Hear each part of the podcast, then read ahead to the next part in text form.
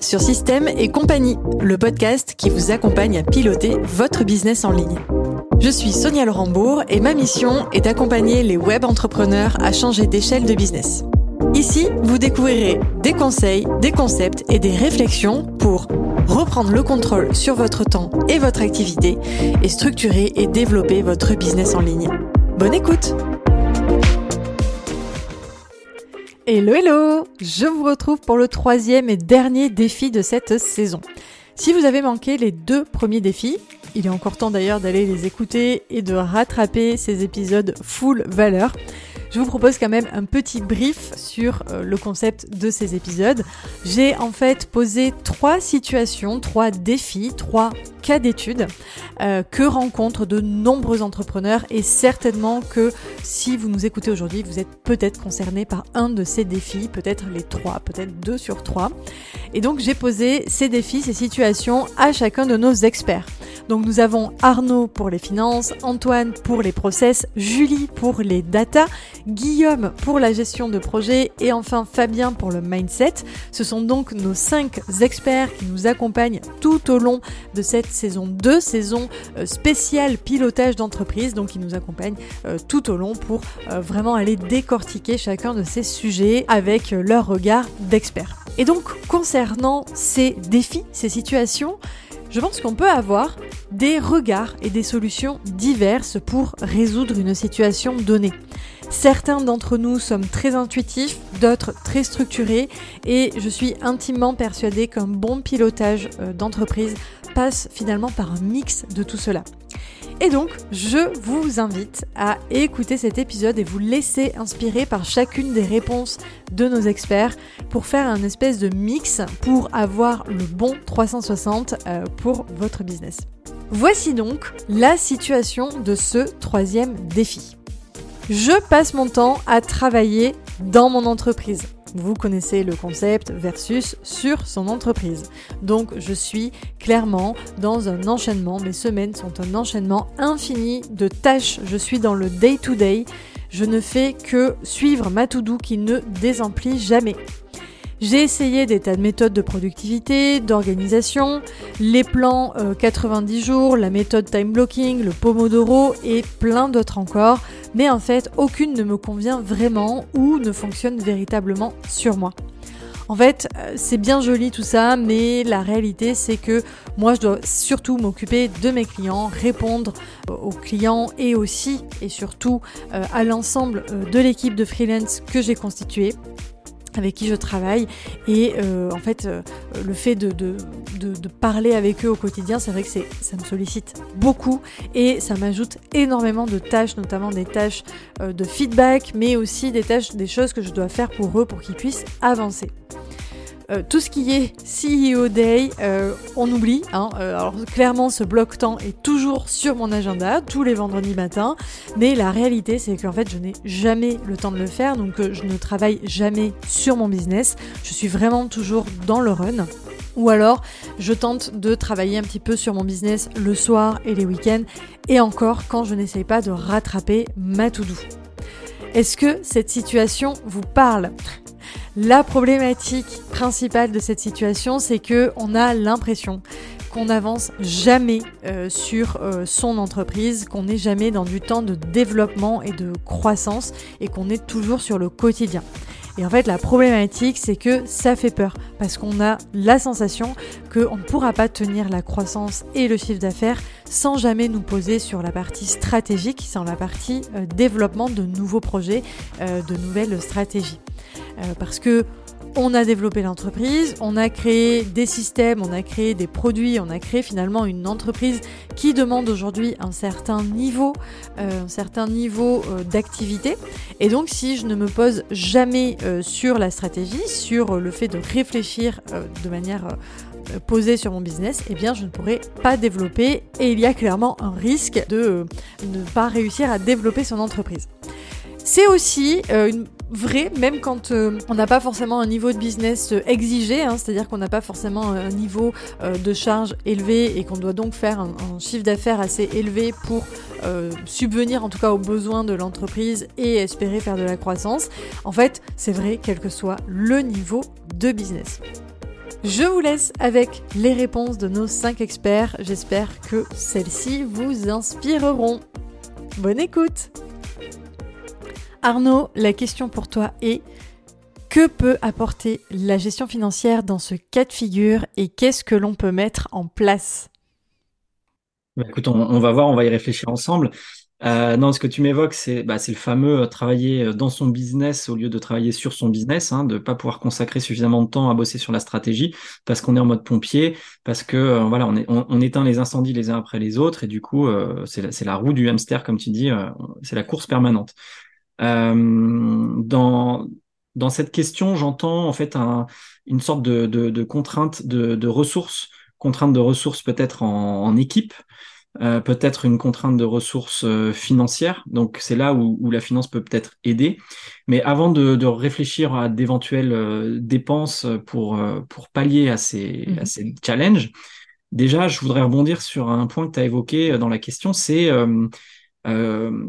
euh, je, je, je, ne pourrais pas tenir la croissance de, du chiffre d'affaires, comme tu disais. Oui. Et qu'est-ce qui t'impose la croissance du chiffre d'affaires? Est-ce que c'est toi qui te l'impose parce que ça répond à un objectif impératif que tu t'étais fixé?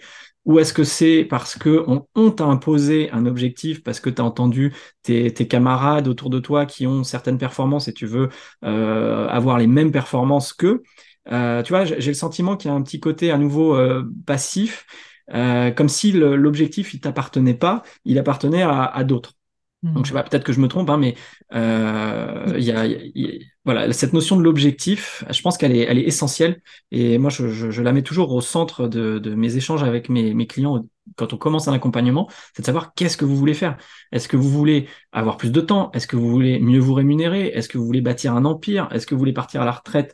Euh, et, et, le sujet il est euh, d'actualité. Est-ce que vous voulez partir à la retraite beaucoup plus tôt? Euh, Est-ce que vous voulez que votre business il soit en pilote automatique? C'est quoi l'objectif? Donc plus que le chiffre d'affaires, c'est vraiment euh, la vision lointaine, euh, euh, le North Star, où est-ce qu'on mm. va.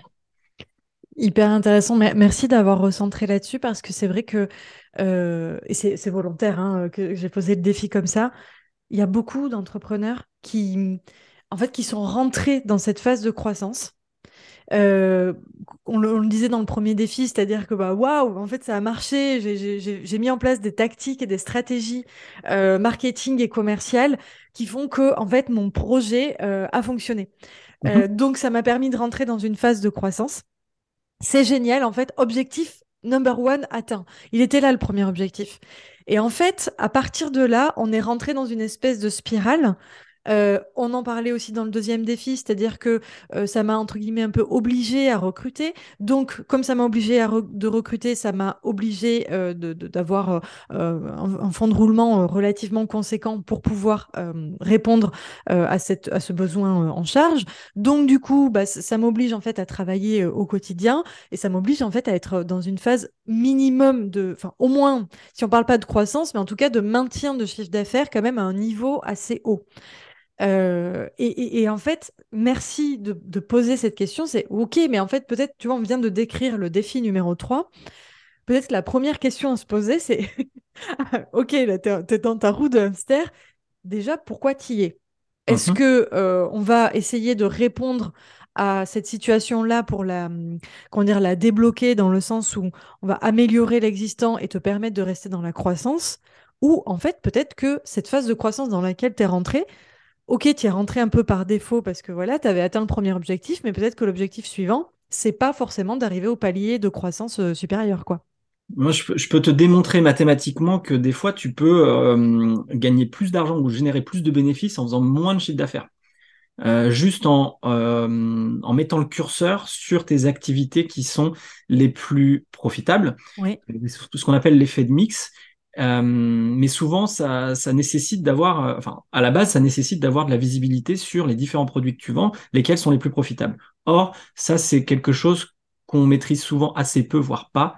Euh, donc, en fait, on va, on va mettre du carburant sur un produit, alors que c'est peut-être le produit qui va générer des, des pertes. Et, et on s'en rend pas compte parce qu'on n'a pas mis en place, par exemple, de, de comptabilité analytique. Et donc, euh, on accélère, on accélère, mais euh, euh, tu vois, par exemple, j'avais l'image qui me venait en t'écoutant sur la, question, c'est l'image du tonneau des Danaïdes, tu vois, le tonneau qui est percé et que les Danaïdes se, se, passent leur temps à remplir. le tonneau il sera jamais rempli en fait. Tant que t'as pas comblé le trou, l'eau elle va continuer de se verser se déverser. Donc la première des choses, c'est déjà de, de, de, mettre les, les patchs, de mettre les, les pansements ou de, de, mettre des rustines pour arrêter d'avoir de la déperdition. Ah. Euh, voilà. Et après, euh, effectivement, se focaliser sur, sur de la croissance de chiffre d'affaires. Mais si c'est pour, encore une fois, perdre de l'argent, ça n'a pas de sens.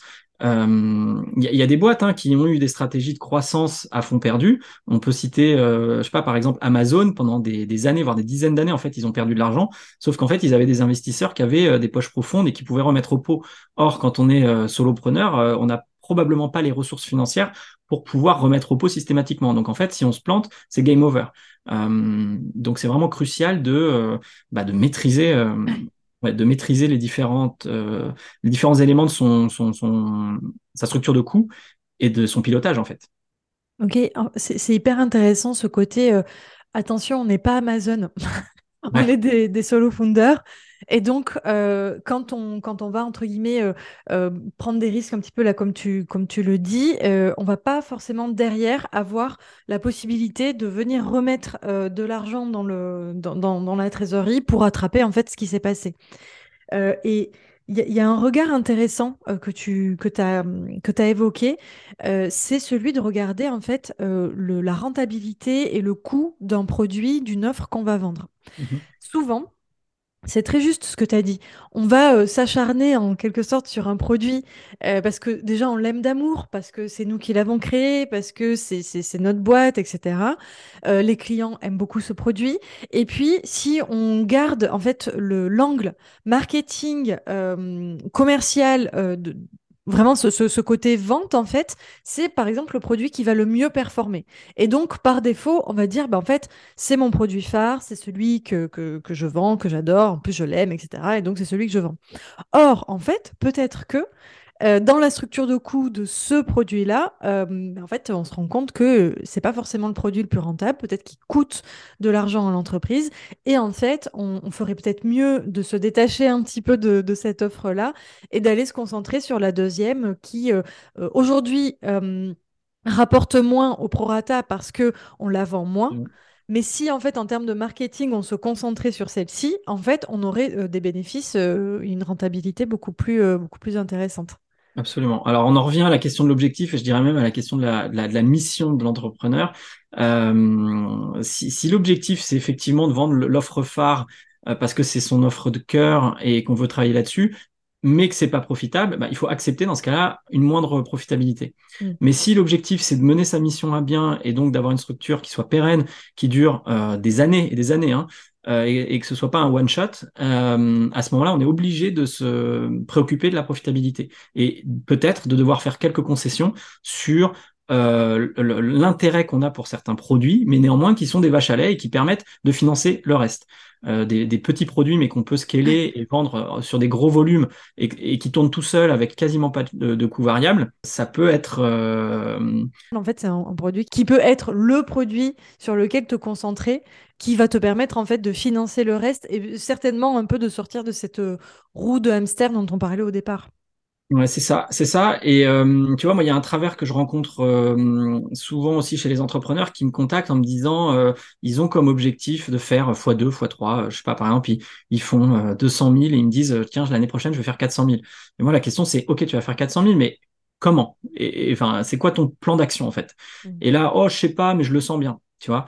Euh, j'ai fait x2 l'année dernière, donc je vais faire x2 cette année. Mm. Bah, pas forcément en fait. Il y a une question de maturité, de courbe de courbe de croissance, courbe de maturité, euh, où tu vas peut-être atteindre un plateau. Et quand tu atteins un plateau, la problématique, elle est plus une problématique de croissance, c'est une problématique dans ce cas-là plus de, de maîtrise des coûts euh, pour maintenir une profitabilité, voire l'améliorer, tout en maintenant un chiffre d'affaires qui malheureusement ne croît plus aussi vite, mm. juste parce qu'on a atteint une taille critique et que, et que le marché peut pas absorber plus. En fait, euh, comme on dit, euh, les arbres ne montent pas jusqu'au ciel. Donc, quand à un moment donné on tape un plafond de verre, et eh ben dans ce cas-là, il faut faire autre chose si on veut pouvoir continuer. hyper intéressant. Comment tu alors, je ne sais pas si je peux te poser cette question comme ça. Tu vas me dire si on peut y répondre en quelques lignes, en quelque sorte. Comment tu fais pour déterminer que euh, ce produit-là a un potentiel euh, intéressant, tu vois, est-ce que ce produit peut devenir, euh, entre guillemets, ma vache à lait Et inversement, comment je fais pour définir, oups, en fait, ce produit, je l'adore, mais c'est pas forcément celui qui est le plus rentable alors, moi, ce que j'aime bien faire, c'est bêtement plaquer les chiffres, en fait, et se confronter à la, à la dure réalité du, du tableur, euh, et donc de, de, mettre des hypothèses de vente, que ce soit en volume déjà, mhm. euh, mais aussi en, en, valeur, donc le, le, le prix du produit qu'on compte vendre, ce qui te donne déjà un chiffre d'affaires estimé. Euh, ne pas perdre de vue ce qu'on évoquait précédemment, à savoir le, les modes de règlement, parce que tout le monde ne paye pas en une fois. Tu vas peut-être euh, encaisser euh, plus tard. Tu vas peut-être aussi avoir des retours, des annulations, euh, surtout si tes conditions générales de vente le permettent. Euh, et ça, on a tendance à, l'oublier aussi. on affiche un chiffre d'affaires mm. brut, brut, mais avant, avant éventuelle remise, avant éventuel retour, etc. Donc, plaquer les chiffres, les poser, voir s'ils sont réalistes, les, parce que tu vois, tu, me dis, euh, je veux faire un lancement à 100 000, je veux mm. faire 100 ventes à 1000 euros. Ok, 100 ventes, très bien. Mais euh, comment tu vas aller chercher tes 100 ventes? Déjà, il va peut-être te falloir euh, un, closer qui va devoir prendre à sa charge une centaine d'appels. Enfin, ça c'est non, ça c'est les ventes. Donc il va devoir prendre des appels. donc peut-être qu'il ne faut pas un closer, il t'en faut deux. Enfin, tu vois. Donc tout de suite, tu commences à raisonner. ok, quelles sont les ressources dont je vais avoir besoin pour mm. atteindre cet objectif de chiffre que je me suis fixé? Et, souvent, ça, ça, permet de redescendre un petit peu sur Terre. Si le, le, test, à l'issue de ce, petit calcul, c'est probant, ben go, il faut y aller, il faut y aller à fond même. Euh, sous, sous, réserve d'avoir mis des hypothèses réalistes quand même. Ok, ouais, hyper clair. Je, je, rebondis euh, sur, euh, sur, sur cette, ce, cette chose-là, c'est-à-dire que en gros, on va précalculer euh, ce que ça peut nous coûter, ce que ça peut nous rapporter. Et il y a cette notion que tu as citée qui est, euh, il y a les objectifs euh, de résultats. Bon, on n'a pas forcément de, comment dire, de, de, de, prise dessus, c'est-à-dire que bah, ça va dépendre de de l'économie, ça va dépendre du moment de l'année, de la saisonnalité, de plein de choses. En ce moment, on est en train de vivre un peu euh, une période un peu de crise, donc on le voit hein, d'ailleurs sur le marché de l'infoprenariat au moment où on tourne ce, mmh. cet épisode en, 2000, euh, en début 2023 il y a quand même un petit ralentissement euh, des ventes et de l'économie. Bon, ok. Donc ça, c'est un petit peu les facteurs externes sur lesquels, en fait, on n'a pas de prise. Et donc, euh, mon résultat euh, final, je, ne peux pas vraiment le contrôler. Donc, par contre, ce que j'entends, c'est d'aller poser, entre guillemets, bêtement sur mon tableur, quelles sont les actions sur lesquelles j'ai des contrôles et qui peuvent, en fait, venir jouer directement sur, le, sur le résultat final que je ne contrôle pas. Et comme on, on a le regard euh, finance ici. Euh, l'idée, c'est de venir poser bah, des ressources euh, qui potentiellement coûtent de l'argent, donc un closer, un copywriter, de la publicité, etc. Je pose, je me dis combien ça coûte si je fais tant de ventes, combien ça va me rapporter? Est-ce que si je mets euh, ce, euh, comment dire, ce, euh, ces, ressources-là, cette quantité de ressources-là, combien je peux espérer en fait vendre grâce à ça? Et entre guillemets calculer le, retour sur investissement, comme on dit, de cette manière-là il y a le retour sur investissement et de manière euh, défensive aussi, de s'interroger sur sa trésorerie et de savoir si elle va être mmh. suffisante parce que, ah, tu vois, si je prends un autre exemple, un exemple de d'organisation de, de, séminaires, de séminaires euh, physiques, présentiels, qui vont engendrer des coûts assez importants, mais surtout des coûts qu'on va devoir décaisser pour une certaine partie avant la tenue de l'événement. Alors que l'encaissement, idéalement, il y en a une partie avant, enfin euh, évidemment, mais il y aura peut-être certaines euh, certains encaissements qui interviendront plus tard en fait, mm. ou des gens qui payent en plusieurs fois, etc. Donc, euh, si tu dois être amené à payer une location de salle et de verser un acompte de mettons 30% de la salle, mais que tu n'as pas de certitude sur est-ce que mon, mon lancement va fonctionner, est-ce que je vais faire autant de ventes que qu'attendu, tu te mets quand même pas mal en risque. Donc ça aussi, ça s'anticipe et euh, il faut constituer son, matelas de trésor pour que ce soit pas une, euh, une source de stress, hmm. euh, parce que ça peut le devenir. Ok, on, en revient à ce, matelas de trésorerie. C'est ça. Et puis cette notion de prévisibilité aussi, hmm. de d'anticiper les choses et pas utiliser uniquement une boule de cristal et, et, le doigt mouillé de se dire allez, Inch'Allah, ça va passer quoi. Oui, Mmh. Oui, c'est ça, c'est oh, je le sens bien, j'ai la bonne intuition. Euh, alors, c'est important aussi hein, en entrepreneuriat, cette, euh, cette intuition. Euh, je pense qu'elle a toute sa place. Mais en effet, ça, ça peut pas suffire en fait. Non, il faut la contrebalancer en fait. C'est-à-dire que quelqu'un qui est purement rationnel va pas impulser une dynamique au business et va peut-être être trop frileux. À l'inverse, un chef d'entreprise qui est que visionnaire et que euh, intuitif, on va dire, euh, risque d'avoir un retour sur terre un peu brutal. Mm. Donc c'est bien de contrebalancer. Donc tu parlais d'OBM, entre autres, c'est des profils beaucoup plus structurés, rationnels, euh, voilà, qui, qui, qui, délivrent et qui vont faire office un peu de, de contrepoids. C'est ce côté euh, yin et yang, tu vois. Euh, c'est nécessaire. Oui, complètement. Oui, oui. On, a besoin de profils comme toi et moi dans les entreprises, clairement. On pour notre paroisse. Exactement.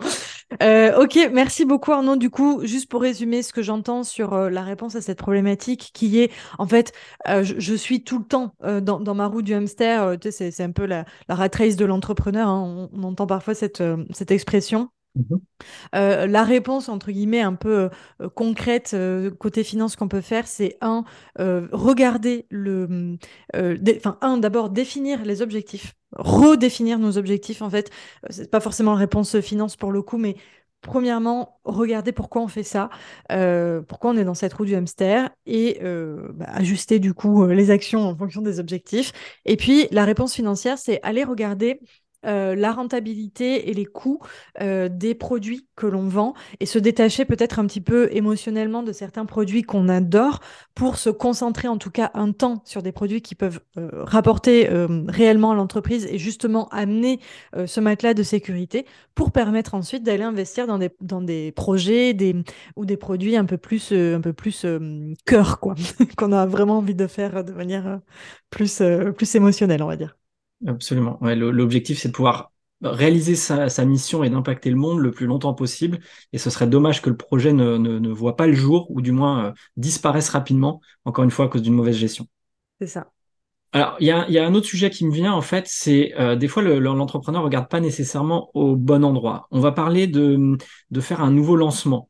Euh, et j'ai un exemple concret là chez un client qui me parle de, de, de, lancer un produit qui va lui générer plusieurs dizaines de milliers d'euros de chiffre d'affaires. Mais dans le même temps, il a euh, son produit précédent, son précédent lancement, pour lequel il a des impayés, des impayés assez conséquents, euh, qui se chiffrent à, euh, on va dire pour simplifier, au double de, du lancement qu'il attend de faire prochainement. Donc en fait, moi, mon point, mon point, c'est de lui dire, écoute, avant de te lancer sur un lancement qui est somme toute hasardeux, qui peut très bien performer, qui peut aussi mal performer, en plus tes attentes de, de chiffre d'affaires ce n'est pas des attentes de marge. Donc, c'est-à-dire que ton chiffre d'affaires théorique, bah, en fait, il faut le revoir un peu à la baisse. Enfin, tu, ce qui va rester à la fin, il faudra le revoir à la baisse. Mm. Alors que, en parallèle, tu es assis sur un, un volume d'argent à collecter qui, pour le coup, est censé être acquis et que tu laisses dormir en n'allant pas euh, à la chasse euh, à tes clients qui ne te payent pas. Et donc, plutôt que de mettre 100% euh, de ton focus sur le lancement hypothétique d'un nouveau produit, est-ce que tu n'aurais pas intérêt aussi à regarder, à bien collecter l'argent euh, qui dort et qui est chez tes clients au lieu d'être chez toi. Euh, et cette notion de cash collection, elle est, elle est souvent assez ignorée euh, et c'est dommage. C'est dommage parce que ça, ça mérite d'être d'être surveillé.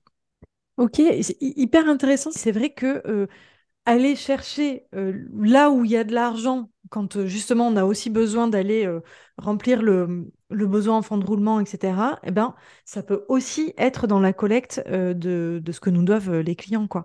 Et, euh, ouais, et on, va avoir cette tendance à, aller à, l'étape suivante par défaut. En fait, ça revient un petit peu à ce qu'on dit depuis le départ, c'est en fait prendre le temps prendre le temps de mettre à plat, de regarder ce qu'il y a. Euh, et en fait, avant d'aller au prochain projet, même si c'est très excitant d'aller au prochain projet, il y a peut-être des choses à faire structurellement, euh, financièrement avant.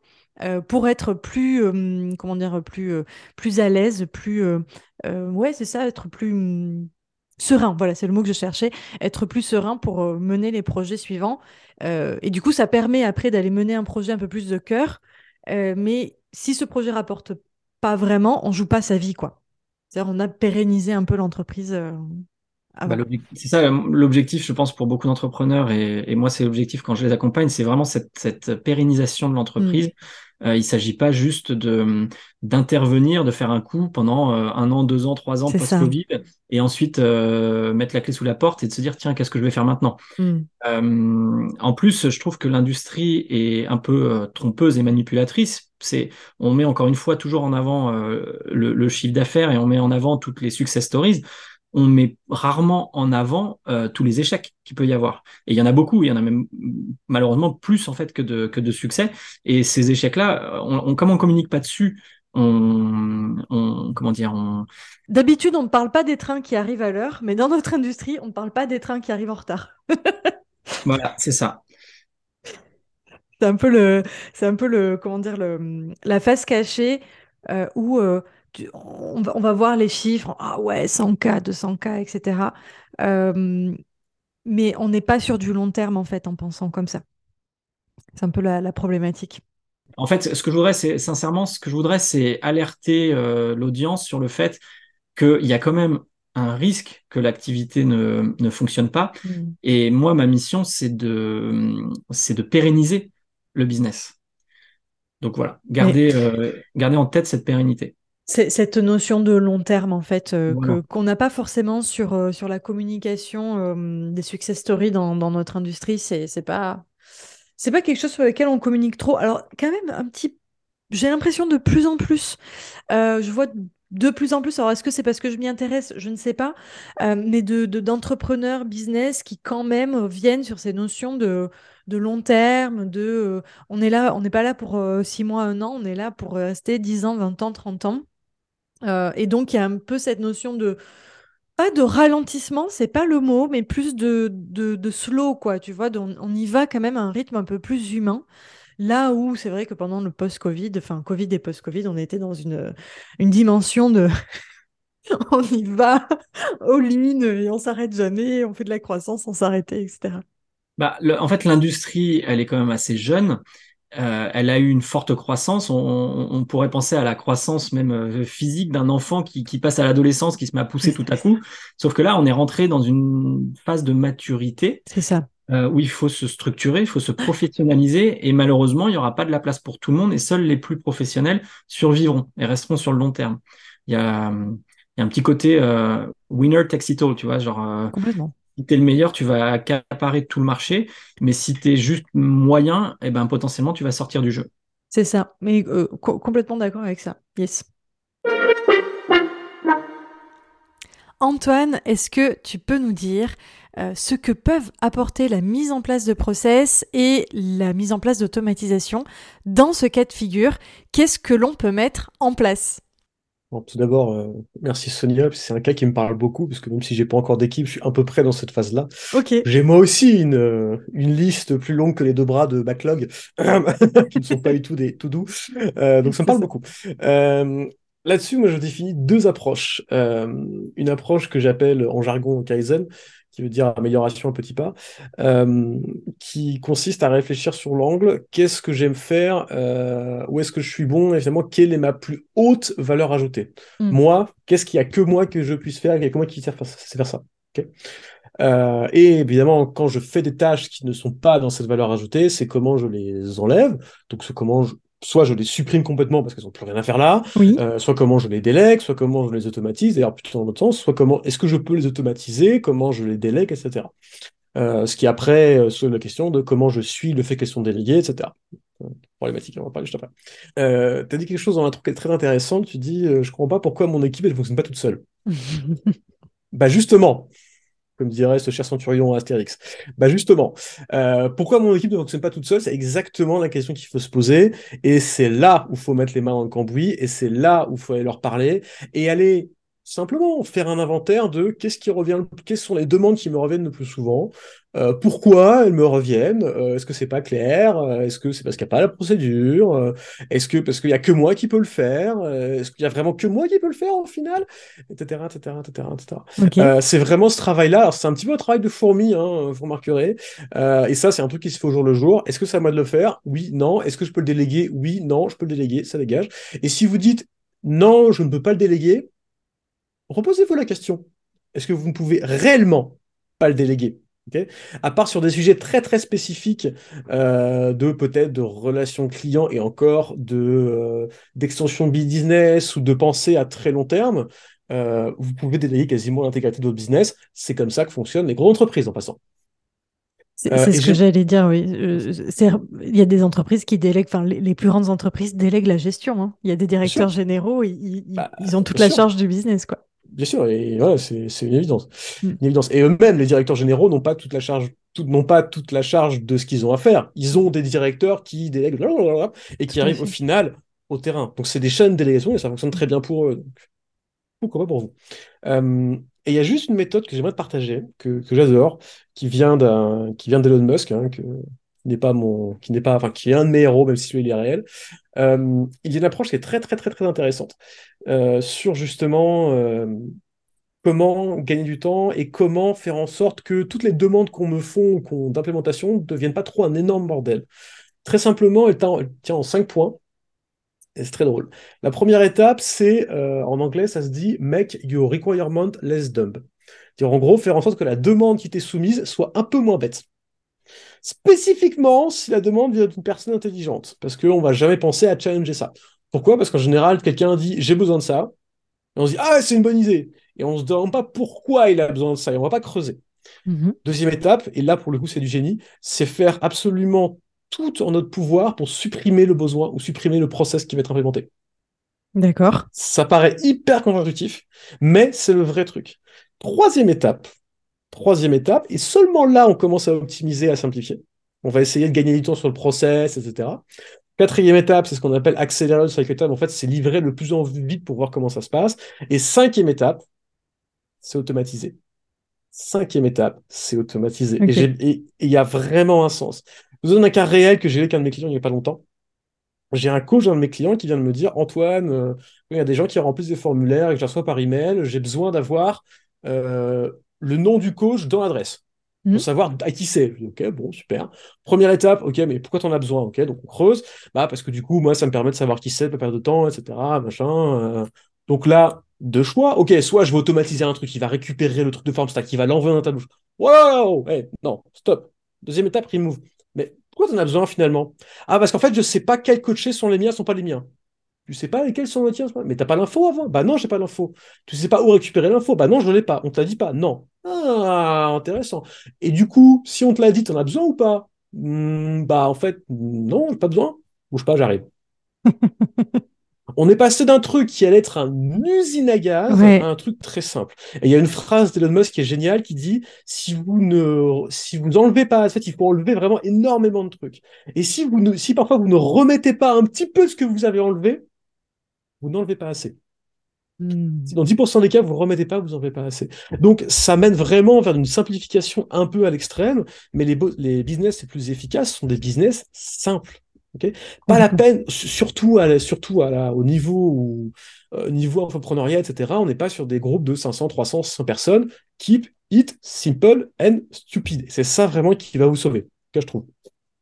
Euh, je, rebondis rapidement, ça me fait penser à deux, deux concepts, enfin en tout cas, ça me fait beaucoup penser à, au côté euh, design et UX. C'est-à-dire qu'en fait, en, UX, UI, on fonctionne énormément comme ça. On va vraiment réfléchir à qu'est-ce qu'on peut enlever en fait pour simplifier. Et seulement après, on va aller se questionner sur, OK, qu'est-ce qui manque en fait? Parce que là, on a tellement enlevé que ce serait bien de mettre un petit bouton pour que les gens puissent se connecter, par exemple. Quand même. Euh, ça serait utile ça, me fait, ça me fait beaucoup penser à la notion de, de MVP, oui. qui veut dire Minimum Viable Product. Moi, j'appelle ça Minimum Viable Process. C'est qu'est-ce qu'il faut au minimum pour que ça fonctionne. Et après, on verra si on veut rajouter des trucs. Mais au démarrage, gardez-le le plus fin et le plus léger possible. Et hmm. si personne ne vous demande rien, bah, essayez d'en enlever un petit peu pour voir ce qui se passe aussi, parce que vous avez un truc beaucoup plus simple. Euh, et du coup, vous allez gagner beaucoup de temps sur est-ce qu'il faut absolument que je valide le machin qui m'a dit que, est-ce que absolument, etc., etc. Vous allez pouvoir vraiment vous dégager du temps par rapport à ça. Ça, c'est l'approche très euh, petit pas. L'autre approche, euh, qui est plus de voilà, plus gros au-dessus, c'est de dire simplement, en industrie, on avait un, un dicton qui disait en planification de production, quand tu as un problème de mix, donc quel produit tu dois faire, c'est que tu as un problème de capacité. D'accord. C'est-à-dire que si tu n'as pas assez de capacité, bah, finalement, tu peux pas produire ce que tu veux. Tu es obligé de, bah, obligé de galérer, quoi, résumé. Euh, et donc, la question, c'est si toi, tu es absolument coulé, Comment veux-tu faire grandir le chiffre d'affaires si c'est ta responsabilité? Parce qu'il y a un truc qui est intéressant dans ton cas, c'est tu dis j'ai peur. Euh, mm. Comment comment je vais pouvoir faire grossir le chiffre d'affaires? Donc c'est ça implique que c'est la responsabilité du, du, du CEO de faire mm. grossir le CA. Est-ce vraiment la responsabilité du chiffre d'affaires? Hein? Parce que peut-être qu'on peut se dire, bah, finalement, c'est à mon équipe commerciale qui est responsable de faire ça, et du coup, je me déporte de cette responsabilité. Alors, c'est un peu une fausse réponse, parce que ça reste quand même, finalement, le CEO qui doit faire. On est d'accord.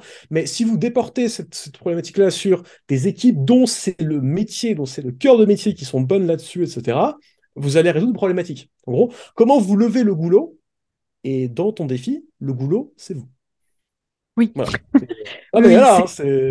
c'est souvent, c'est souvent l'entrepreneur euh, euh, en voie de devenir dirigeant, donc qui est vraiment dans cet apprentissage euh, de, ce nouveau métier finalement, qui est le goulot d'étranglement au départ, complètement. Mmh, tout à fait. Et ce qui est intéressant, c'est qu'on n'oublions pas qu'on parle, qu'on parle de, de process et d'automatisation. Dans ces espaces-là, oui, on va faire gagner beaucoup de temps, pas nécessairement l'entrepreneur en lui-même, parce que s'il a déjà délégué, etc., c'est à ses équipes qu'on va, faire gagner beaucoup de temps. Et c'est à cet endroit-là qu'on va gagner beaucoup de marge. Mais en fait, on va plus faire gagner de, de l'expérience client, de la, ce qu'on appelle reliability en anglais, c'est de la façon d'être toujours euh, fiable, en qualité, etc. on va pouvoir dégager du temps à, la personne pour pouvoir faire autre chose. Mais du coup, ça veut dire qu'on enlève l'entrepreneur de l'équation enfin, de l'équation du fameux goulot étranglement, et qui en devient plus un, plus, plus un, enfin, il n'est plus quoi. c'est plus lui le problème. voilà, merci, c'est plus le problème. Yes, exactement. En gros, si je résume dans, cette, dans, cette, dans ce cas de figure, dans ce défi-là, la réponse euh, que tu apportes toi, c'est et en fait c'est un peu la réponse que j'ai entendue finalement déjà depuis le départ, qui est euh, on se pose des questions. Donc déjà, c'est un peu la, chose intéressante là que je, que je note, si tu veux, par rapport à ce que tu proposes. C'est avant d'aller mettre en place des process, des ci, des là, des, recrutements, des délégations, de tout ce qu'on veut. Ben, en fait, on se pose des questions sur est-ce que c'est utile, pourquoi, comment, euh, pourquoi je fais ça, qu'est-ce que je peux enlever, qu'est-ce que je peux simplifier, avec vraiment cette vision d'essayer d'être au plus simple possible au départ. S'il faut rajouter après, on rajoute. Et là, on va être dans, une, dans un questionnement un peu plus quotidien. C'est-à-dire que dans les précédents défis, on a plutôt parlé de vision un peu macro, euh, de qu'est-ce qu'il y a globalement dans le business, on a mis à plat. Euh, qu'est-ce qu'il y a, par exemple, sur euh, la structure sales, qu'est-ce qu'elle, comment elle est fichue, etc. Là, on va en fait avoir, j'ai l'impression, un regard encore plus approfondi, encore plus niché en quelque sorte, qui est OK, on, a des process. Par exemple, je vais prendre euh, euh, le, le, le, pôle sales. Euh, on a les process, on sait comment on fonctionne. Entre guillemets, euh, tout va bien, mais on est quand même un peu dans cette roue du hamster qui fait que tout le monde est un petit peu dans le rush tout le temps. Donc là, on va vraiment aller regarder ce que fait, ce que font les collaborateurs en détail en fait, et se questionner sur qu'est-ce qui est en trop, qu'est-ce qu'on pourrait enlever, pourquoi on fait ça comme ça, pourquoi on le fait pas différemment, etc. C'est en gros, mm. c'est la réponse que j'ai entendue. C'est un peu ça. Et la, la, seconde partie à la réponse, c'est que parfois il y a des choses qui vont vous prendre beaucoup de temps à vous euh, et qui en prendront beaucoup moins de temps à d'autres. Même si vous adorez faire ça, vous ne pouvez pas être excellent partout. Et, il y a aussi, il y a encore un, encore un deuil à faire pour l'entrepreneur, qui est de dire que bah il peut pas tout faire et qu'encore une fois il va devoir laisser la main certaines choses malheureusement. Il a le choix de pas la laisser mais ça veut dire qu'il va automatiquement se caper à un niveau. Oui c'est ça. Euh, mm. c'est un peu l'histoire de Bill Gates il construit son ordinateur dans son garage. Maintenant Bill Gates il fait plus hein, il, fait, il fait plus dans son garage. Il y a un peu ça. Il y a vraiment cette notion de là euh, qu'est-ce que je peux déléguer et comment je peux voilà mm. comment je peux me m'extirper du goulot d'étranglement que je suis devenu? Voilà Hyper intéressant. Question de choix. Euh, ça me fait penser en fait à un, concept que tu dois peut-être connaître, euh, qui est euh, celui de Company of One de Paul Jarvis. Je ne sais pas si tu connais, qui, qui, a cette, qui propose en fait cette vision justement de garder un business le plus simple possible, c'est en fait que ce soit entre guillemets un business à taille humaine, d'où Company of One. Company of One, ça ne veut pas dire que c'est un business de solopreneur. Euh, on peut très bien avoir une entreprise avec 20, 50 ou 100 salariés et être une compagnie of one parce qu'en fait, on a vraiment, euh, comment dire, euh, travaillé à la simplification des process, de la manière de fonctionner, etc. Et on, c'est, un peu aussi un, peu comme un, un lifestyle et un, c'est, un mindset. J'avais interviewé Marc, qui est euh, le directeur des opérations de Marketing Mania, euh, que tu dois certainement connaître, euh, et qui, qui me disait, en fait, nous, dans la boîte, on, est, on, a toujours le fonctionnement solopreneur. Donc, dans les process, dans le mode de fonctionnement, etc., évidemment, ils ont maintenant une façon de, de travailler qui, qui sur les, comment dire, les niveaux dont on parle aujourd'hui. en revanche, dans le mindset, ils sont toujours en train de se demander comment on pourrait faire ça à la sauce solopreneur Et du coup, c'est intéressant parce qu'il garde toujours un peu ce, minimalisme euh, qui permet de simplifier euh, le quotidien et, euh, et, qui du coup est assez intéressant. J'ai deux choses à dire là-dessus. la première, c'est une loi qui est malheureusement très connue des managers, qui s'appelle loi de Peter, mais je suis pas sûr du nom, je la revérifie, qui dit qu'en fait, toute personne, au bout d'un certain temps, va se recréer du travail et va se recréer jusqu'à 30% de travail en plus, là où il n'avait absolument pas besoin. Et le deuxième, c'est ce que tu as dit juste avant, on parle énormément, tu parles de choses très très, alors je ne vais pas utiliser le terme, très très euh, épurées, etc. Mm. Euh, ceux qui sont familiers l'auront reconnu, je suis à la base un ingénieur amélioration continue et je suis un ingénieur qu'on appelle Lean, qui est une méthode d'amélioration continue hein, qui vient de Toyota, du TPS, etc. Et Lean en anglais, ça veut dire quoi? Alors ça veut, oui, ça veut dire se pencher, mais c'est pas le terme qui est équivalent. Lean, à la base, ça vient de quand les Américains sont au Japon et qu'ils ont ramené la méthode en Amérique. Euh, c'est des mecs de Harvard qui ont décidé qu'ils allaient appeler ça Lean. Alors Lean, c'est opposé à, c'est parle en fait du, régime d'un moteur. En anglais, quand un moteur consomme trop, consomme trop de, carburant, on dit qu'il est fuel rich. rich, là qui va être trop consommé de carburant, trop consommé d'énergie. Et un moteur qui roule pile au bon niveau avec les bons ratios, on dit qu'il run lean. Et ce que tu expliques, c'est exactement ça. C'est comment je fais en sorte d'avoir la, bon, les bonnes énergies, la bonne quantité d'énergie, les bonnes actions au bon endroit, au bon moment. Et en général, ça passe par écrémer, écrémer, écrémer et écrémer constamment. On peut pas mm. s'arrêter d'écrémer parce que tout le monde va se recréer des micro-process, des micro-boules qui vont, qui vont prendre énormément de place mentale. Là où finalement, quand on écrème régulièrement, eh ben, on les enlève. Ça fait un peu, euh, je fais le ménage, mais si vous laissez trop longtemps votre organisation un peu grossir de façon incontrôlée, je vous garantis que dans n'importe lesquels de vos postes, et même chez vous, à moins de faire le ménage régulièrement, il y a des petits trucs qui viennent se créer, se coller, de machin. Et une des façons de les repérer, qui est très très drôle et assez horrible, c'est de demander aux personnes euh, pourquoi elles le font. Et il y a une réponse qui doit absolument vous mettre la puce à l'oreille, c'est la fameuse on a toujours fait comme ça. Quand hmm. quelqu'un vous dit on a toujours fait comme ça, 9 fois sur 10, et je suis gentil, il y a un loup. Et en général, elle l'a fait une fois comme ça et elle sait plus pourquoi. Voilà. Complètement. Mais oui, c'est encore une fois se questionner, quoi. toujours, toujours. C'est la base. C'est la base. Exactement. Posez-vous des questions. Super. Mais écoute, un immense merci euh, pour euh, le décortiquage de cette situation. Et euh, on se retrouve du coup dans un prochain épisode. Super. Merci Sonia. À plus. Guillaume, la question pour toi, euh, dans ce cas de figure, qu'est-ce que peut nous apporter la gestion de projet ou le management et qu'est-ce que l'on peut mettre en place? Alors, euh, pour moi, quand on en arrive là, déjà, c'est une bonne maladie. Ça veut dire qu'on a passé plein de choses avant. Donc, il faut quand même en être conscient. Et euh, pour moi, après, ça devient un souci de délégation. C'est-à-dire que souvent, on a déjà une équipe en place. Mm-hmm. A priori, s'ils sont encore là, c'est qu'ils sont plutôt bons parce que sinon, surtout quand on travaille avec des freelances, bah, à un moment, les contrats, ça se coupe. Oui. Euh, même si c'est inquiétant, hein, mais ça se coupe. Et, euh, et donc, en fait, euh, pour moi, c'est un point de délégation et de responsabilisation des équipes. Et accepter aussi que ce sera peut-être un peu moins parfait que si on le faisait nous-mêmes, mais que c'est suffisant. Et par contre, ça n'empêche pas d'avoir ensuite les indicateurs de perf et les outils de monitoring, les outils de pilotage pour s'assurer que les choses sont faites en temps et en heure. Euh, pour moi, c'est là où on va commencer à rentrer dans des problématiques d'outillage. Euh, souvent, d'ailleurs, sur les, sur les précédents défis, on était quand même sur des entreprises qui avaient un petit peu moins de maturité. Et, et euh, j'ai pas, pas du tout parlé d'outils. Euh, parce que pour moi, c'était pas forcément pertinent. Là, on va commencer à pouvoir mettre en place vraiment du pilotage d'activité au sens large. Et là, du coup, forcément, on va parler d'outils, on va parler de données, Euh, parce qu'aujourd'hui, euh, il y a quand même des façons plus efficaces de se dire, je vais me connecter sur la boîte mail pour voir si tous les mails ont été répondus. Euh, il y, a, y, a, des façons plus efficaces que ça pour voir si tous les mails sont, sont, sont répondus. quoi. Aujourd'hui, il y a des outils qui existent de façon à avoir bah, les, taux, les taux de non-réponse, les délais moyens de réponse, etc. Il y a des choses qui existent. Hmm. Pour moi, en fait, c'est un point de confiance.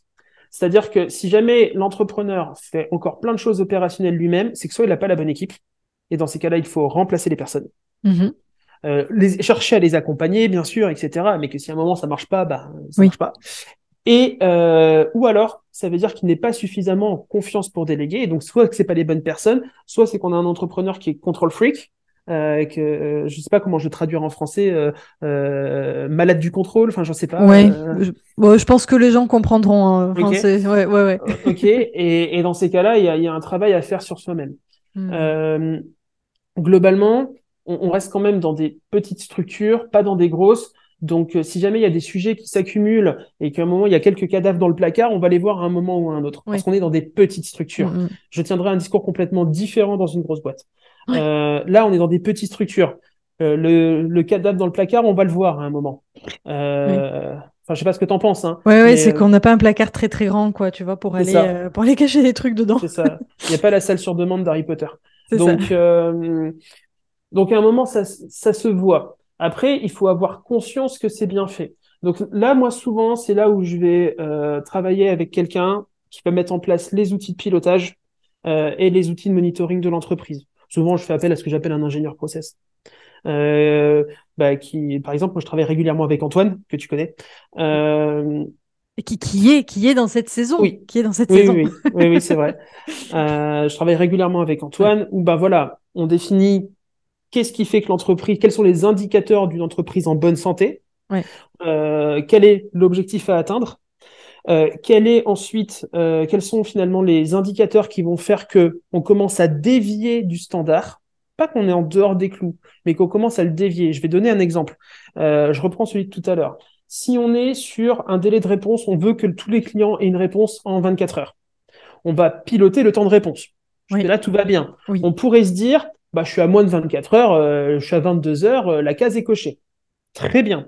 Euh, sauf qu'en fait, moi, je vais le piloter de façon un peu plus fine. C'est-à-dire que je vais objectiver l'équipe sur, par exemple, 18 heures. Et l'équipe sera objectivée là-dessus, comme ça on surdélivre, le client est content.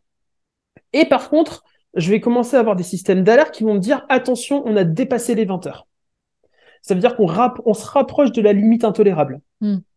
Comme ça, ça veut dire que, OK, on peut, là, là d'un seul coup, ben, l'indicateur me le dit, je m'en rends compte, on se dit, OK, est-ce qu'il y a une raison pour ça? Est-ce que c'est euh, ponctuel? Tiens, on a eu euh, une grosse opération commerciale, forcément, il y, a un, il y a un pic sur la bande passante, bon, très bien. Ou est-ce que c'est un problème qui devient pérenne? Et dans ces cas-là, il faut qu'on travaille avec la personne en charge du périmètre sur comment est-ce qu'on fait pour revenir dans un indicateur plus acceptable euh, et s'éloigner de, la zone rouge, euh, soit par de la formation, soit par une nouvelle ressource, soit par des nouveaux outils, peu importe. Donc moi, là, là vraiment, on arrive vraiment dans la partie indicateur pur et dur, mmh. et c'est ces indicateurs-là qui deviennent finalement un objectif euh, pour que les gens avec qui on travaille soient capables de se dire oui ou non, je suis dans les clous. Ça, c'est hyper important. Et donc là, on peut, euh, là, des indicateurs, on peut en mettre sur tous les métiers. Hein. Euh, par exemple, tu vois, sur typiquement euh, quelqu'un qui est au support client, euh, bah, les, les, temps de réponse, ou également le nombre de retours sur les emails. C'est-à-dire oui. qu'on a une demande. bon, si d'un seul coup pour la traiter, il a fallu faire cinq allers-retours. Qu'est-ce qui se passe? Les, les commerciaux, ça pourrait être bien sûr leurs chiffres, mais aussi des rétractations, parce mm. que dans ce cas-là, c'est-à-dire qu'on a un commercial qui peut rentrer dans la survente, oui. ce qui est un problème à la fois en termes de traitement en interne, ça coûte extrêmement cher la survente. Euh, ça coûte extrêmement cher. Mm. Euh, et, ça, et ça dégrade l'image. Euh, donc ça fait. dégrade un actif intangible, mais ça reste un mm. actif, l'image. Donc, euh, donc voilà, on peut vraiment mettre des indicateurs de performance partout. Alors bien sûr, dans le marketing, c'est un peu plus évident, mais en réalité, on peut en mettre absolument partout. Donc euh, pour moi, on arrive vraiment sur du pilotage de, de, de l'équipe à la performance pure et dure avec des indicateurs qui sont chiffrés et moi j'aime bien les rendre accessibles en permanence à tout le monde. Mmh. Oui, ah oui, complètement. Complètement, voilà. oui. Parce que euh, très souvent, on va avoir des bilans qui vont être faits euh, toutes les semaines, deux semaines, mois, peu importe. Euh, et j'ai pas de problème avec ça. Par contre, il faut que les gens soient capables de se dire, bah, est-ce que je suis dans les clous, oui ou non, Tout à fait. au quotidien. Complètement. Et c'est alors il y, a- il y a beaucoup de reporting qui se fait maintenant euh, automatiquement et, et tant mieux. Enfin, je veux dire, il y a, il y a aussi un certain niveau, euh, tu vois, d'activité où tu peux pas aller traquer toute la performance à la main. Mais je, je trouve intéressant si on peut garder certaines métriques que chacun des collaborateurs, tu vois, vient reporter lui-même. Euh, je, je trouve ça génial en fait parce que du coup, quand tu fais du reporting sur ton euh, sujet, ben en fait tous les tous les jours, toutes les semaines, tous les mois, en fonction du, du moment où tu dois le faire, euh, tu te rends compte en fait, euh, comment dire, tu fais une corrélation entre le temps que tu as passé, l'émotion que tu as ressentie, oh là là, en ce moment je suis charré, je suis chargé, euh, ou ce genre de choses, et le chiffre en fait que tu viens reporter. Mhm. Je trouve ça hyper intéressant. Euh, donc, euh, soit on peut faire un peu de reporting à la main, c'est top. Soit le système est déjà un peu trop complexe pour ça. Et en effet, avoir une, une vision de toute façon complète sur, euh, sur reporting, je trouve ça en effet nécessaire. Ouais. souvent, ce qui apporte beaucoup de confiance, je suis d'accord avec toi, ce qui Mm. apporte beaucoup de confiance avec à l'entrepreneur, ça va être effectivement d'avoir des... hum, Moi, moi j'aime bien que l'entrepreneur puisse avoir une visibilité sur son entreprise en un coup d'œil. C'est-à-dire que avoir une visibilité macro, mais au début, ça suffit. Ça suffit Mhm. à se dire, OK, tout va bien, ou là, il y a un sujet. C'est ça. Euh, sur 1 à 4. Pour moi, ça doit Mhm. tenir sur 1 à 4. Euh, pourquoi? Parce que les indicateurs, on peut mettre des indicateurs sur tout et n'importe quoi. Tout à fait. Et, euh, et après, le pire du pire, c'est de collecter de la donnée dont on fait jamais rien. Euh, et ça coûte extrêmement cher de collecter de la donnée. Donc, euh, pourquoi? Parce que bah, derrière, il y a des systèmes de collecte de données qu'il faut payer, maintenir. Euh, Enfin, voilà. Donc, Exactement. euh, Les, les connecteurs, ce genre de choses. oui, les mecs, Zapier, après il faut alimenter les tableaux Airtable, enfin tous ces trucs-là, quoi. Et, euh, et donc forcément, euh, là déjà, prendre les données qu'on estime intéressantes, en faire un dashboard visuel. Ok, là je vois que globalement tout va bien. Accepter aussi que même si globalement tout va bien, il y aura peut-être des petits détails qui iront pas de temps en temps et c'est pas grave. hmm. C'est un dommage qui est acceptable. Euh, parce que oui, quand même, on a délégué plein de choses, donc euh, faut pas oublier que les gens à qui on délègue, euh, même s'ils sont très impliqués dans leur métier, bah, c'est pas leur boîte. Donc, ils vont peut-être avoir un petit peu moins de sens du détail sur certains éléments que nous. Mhm. Ça, c'est c'est la nature. C'est la nature humaine et c'est la, la question, c'est toujours est-ce que c'est suffisant en fait? Euh, Pour moi, c'est l'éternelle question. Ça, c'est vraiment pour le quotidien. Et après, là, par contre, euh, on, on s'équipe d'outils, de vrais, de, de vrais gros outils de gestion de projet à côté euh, pour gérer les projets de développement. Moi, je, je sépare vraiment les deux. C'est est-ce que l'entreprise va bien d'un côté, donc là, c'est vraiment les outils de pilotage. Et ensuite, c'est est-ce que l'entreprise euh, ira encore mieux Et donc là, c'est vraiment les projets de croissance.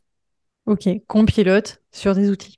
Voilà, sur des outils. Alors là, il y en a plein. euh, euh, Il y a Asana, il y a Monday. euh, Certains aiment bien Trello. Moi, j'aime, moi, j'aime moins pour plein de raisons. Mais, euh, mais voilà quoi. C'est euh, ça, ça vraiment les outils. Il y en a- il y en a beaucoup, beaucoup quoi.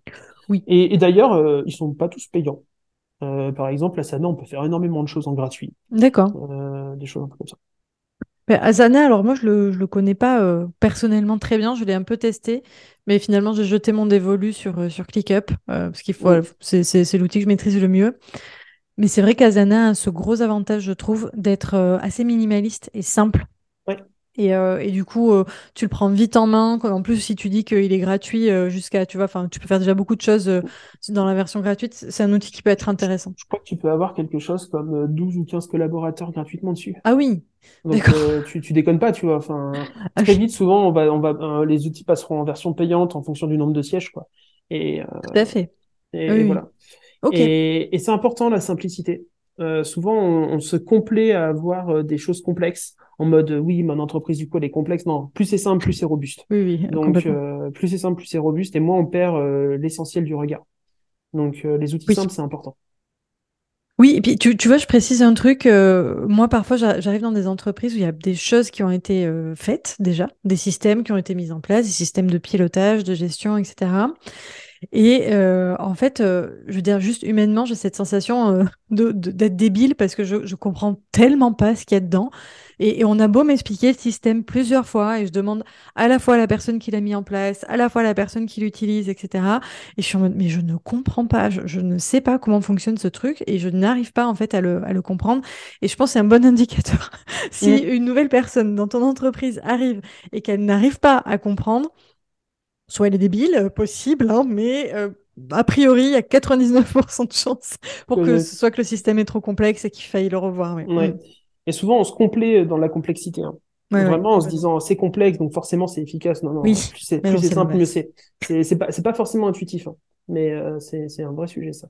Mais je pense qu'on déconstruit pas mal de choses intuitives là hein, depuis notre notre début d'échange. Alors euh, les, les, auditeurs l'auront en plusieurs fois, mais on enregistre en une fois et j'ai vraiment cette sensation que en fait à chaque fois on dit voilà on pense qu'il faut faire comme ça, mais en fait non, c'est plutôt l'inverse. Bah ouais, enfin moi je, me rappelle toujours euh, quand on parfois on peut acheter des prestations de tunnels de vente etc. Ce qui est mmh. aussi une forme de recrutement. Hein. Tu recrutes un freelance qui va générer un tunnel de vente chez toi et tout. Et en fait, euh, et en fait, moi, j'ai un vrai critère de choix, par exemple, sur ces, sur ces profils-là. C'est qu'en fait, euh, les mecs, quand ils commencent à m'expliquer le tunnel qu'ils vont monter, alors qu'ils n'ont pas compris, et qu'ils vont en plus te mm. mettre un gros marasme bien compliqué. En plus, j'ai une vraie, une vraie patte marketing. Hein. Donc, mm. euh, donc en plus, je comprends ce qu'ils me racontent. Euh, et, et, ils vont te mettre un marasme de trucs complexes, euh, avec des, euh, des, des, des, parcours qui se croisent dans tous les sens, etc. Et en fait, et que derrière, ils n'ont pas fait le fondamental qui est de te dire, bah écoute, d'abord on va commencer par comprendre ton prospect, et puis on va comprendre ses attentes, et puis ensuite on fera le tunnel adapté au prospect. Euh, bah, voilà, c'est un problème quoi. Et en fait, souvent la technicité est souvent fait pour noyer un sujet. Hmm. Euh, moi, je, je, je, fuis la complexité. Je la fuis vraiment. Hmm. Hyper clair, merci beaucoup. Du coup, si je résume, quand on en est à ce moment où on est euh, dans le run tout le temps, dans le day-to-day, dans le dans l'opérationnel, et qu'on est euh, qu'on est euh, dirigeant, hein, en tout cas en voie de le devenir, la, la, problématique, enfin la, la, question, elle se résout par la délégation. Et pour lâcher prise en quelque sorte là-dessus, on va venir se rassurer avec un pilotage euh, qui va nous permettre de vérifier en quelque sorte, enfin de s'assurer que le travail est fait. Donc pilotage à la performance, est-ce que les KPI sont définis? Donc du coup, ça veut dire qu'on va prendre le temps de définir. Bah, en fait, pour moi, cette tâche-là, qu'est-ce qui indique qu'elle est réussie? En fait, c'est quoi? C'est intéressant aussi parce qu'on se détache un peu de l'émotionnel. Mmh. Euh, c'est au-delà de, de, la satisfaction personnelle en fait de la tâche euh, faite. C'est qu'est-ce qui fait que cette tâche est réussie en fait. Et là, et là en fait, on va. C'est marrant parce que c'est le moment où on dit souvent ah oui mais. C'est-à-dire qu'en fait c'est là on va identifier tous les cas, euh, tous les cas un peu spéciaux qu'on se rend compte qu'il faut les rationaliser. Mmh, et, et, et, on a parlé de rationalisation sur le premier défi. Oui. Et en fait, en fait, on reboucle. Et parce qu'en fait, c'est un, un, éternel recommencement l'entrepreneuriat. C'est-à-dire qu'en fait, on va amener l'entreprise à un endroit, puis ensuite il va falloir la re-rationaliser, euh, refaire de nouveaux projets, euh, restructurer l'équipe, euh, se réanimer sur une nouvelle ambition, refaire grandir, on va replafonner, on rationalise et recommence le process quoi. Donc c'est un éternel recommencement. Et d'ailleurs ça c'est aussi la, frustration de beaucoup d'entrepreneurs qui vivent notamment la, situation qui est un peu qui est un peu adulée, hein, le fameux scale, donc l'hypercroissance. Euh, et en fait, on se dit ah je savais pas que le scale c'était difficile, vivement que ce soit fini. Je crois que t'as pas compris que c'est jamais fini. C'est ça.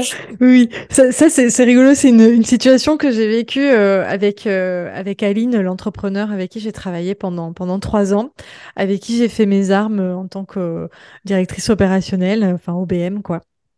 Et euh, en fait, quand je suis arrivée dans, dans la boîte, euh, c'était vraiment ce côté euh, où elle me disait oh là là oh là là. Là on est en elle découvrait tu vois. On est en plein rush. Mais bon normalement on finit ce projet puis ça va aller beaucoup mieux puis tu vas voir même toi tu, tu pourras faire moins d'heures.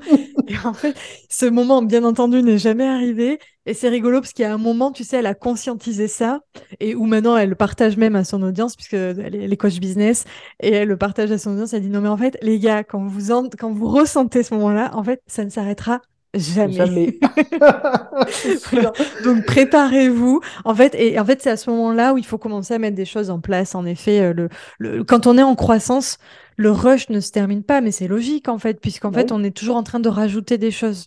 Donc euh, bah là, la prise de conscience que Aline a eue, euh, moi, ma, une des clientes avec qui je travaille, qui s'appelle Amel Castel sur la partie immobilier, euh, ben, elle, est, elle est là, cette étape de prise de conscience, tu vois. c'est, elle a fait, ouais, c'est dur.